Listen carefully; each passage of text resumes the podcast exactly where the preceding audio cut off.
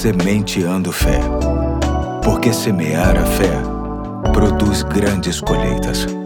Olá, aqui é o Pastor Eduardo. Hoje é terça-feira, dia 24 de outubro de 2023, e chamo sua atenção para darmos continuidade à série Um Mentor Chamado Tempo, lendo Eclesiastes, capítulo 3, verso 3, apenas a segunda parte que diz: Tempo de derrubar e tempo de construir. Certamente já vimos construções mal feitas, cuja melhor solução era derrubar tudo para fazer de novo. Já faz um tempo em que acompanhei a construção de um novo templo de uma igreja liderada por um amigo que, por conta da economia, ele e seus pares de diretoria resolveram construir a laje que correspondia ao piso do templo através de mão de obra barata e desqualificada, só que era um dos membros da igreja que se propunha a fazer. Resultado: este referido irmão usou materiais de péssima qualidade que, após uma inspeção feita por um engenheiro devidamente capacitado, não restou alternativa mais viável do que derrubar toda a laje e construir outra, agora com a devida supervisão de um profissional especializado.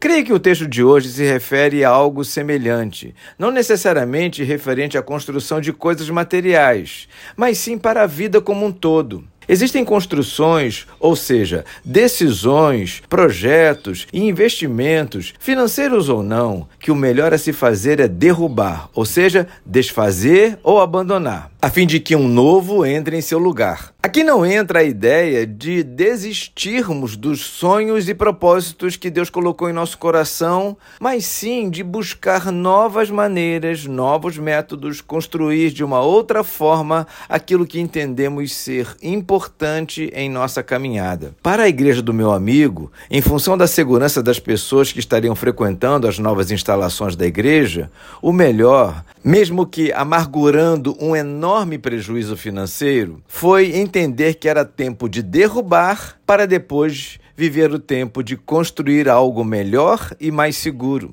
A semente de fé de hoje quer te encorajar a derrubar hoje tudo que você percebe que não está em acordo com o que há de melhor, ou seja, com os valores de Deus. Pode ser um relacionamento, um negócio, um produto ou até mesmo uma intenção. Se, numa avaliação sincera e criteriosa, você perceber que alguns projetos da sua vida traz algum tipo de ameaça à sua integridade física, emocional ou até espiritual, saiba que é tempo de derrubar a fim de buscar sabedoria de Deus para novas construções na sua vida. Que para isso Deus te abençoe e te dê toda a sabedoria. Hoje eu fico por aqui e até amanhã, se Deus quiser.